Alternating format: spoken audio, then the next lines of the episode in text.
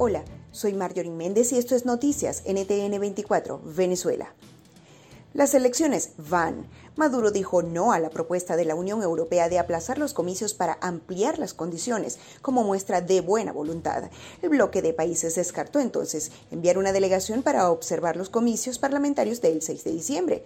Para Joseph Borrell, alto representante de la Unión Europea, Solo cambios importantes en las condiciones y en el calendario permitirían el despliegue de un equipo observador. Hasta la fecha no se conoce ni siquiera el software que será utilizado para la consulta de diciembre. Y es que Maduro sigue negando las violaciones a los derechos civiles de la población. Pero la ONU reiteró que el informe que sustenta los crímenes de lesa humanidad en su mandato está basado en una investigación de campo. En declaraciones a NTN 24, la presidenta de la Comisión de Verificación de la ONU, Marta Baliñas, dijo que pudieron hablar con cada una de las víctimas y acceder a terribles pruebas.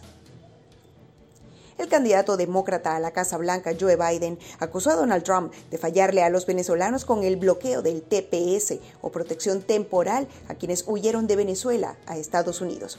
A juicio de Biden, los republicanos solo demuestran que usan palabras duras y vacías contra Maduro una y otra vez.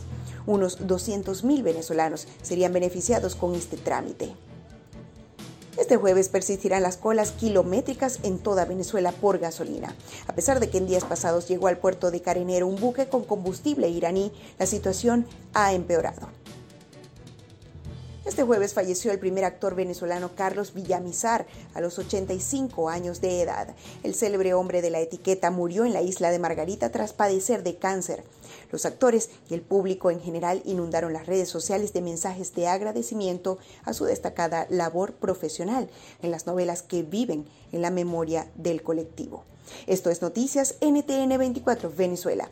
Para más información puedes visitar nuestra página web y seguirnos en todas nuestras cuentas en redes sociales. Les narró Marjorie Méndez y en la edición Eleazar Marín. Hasta pronto.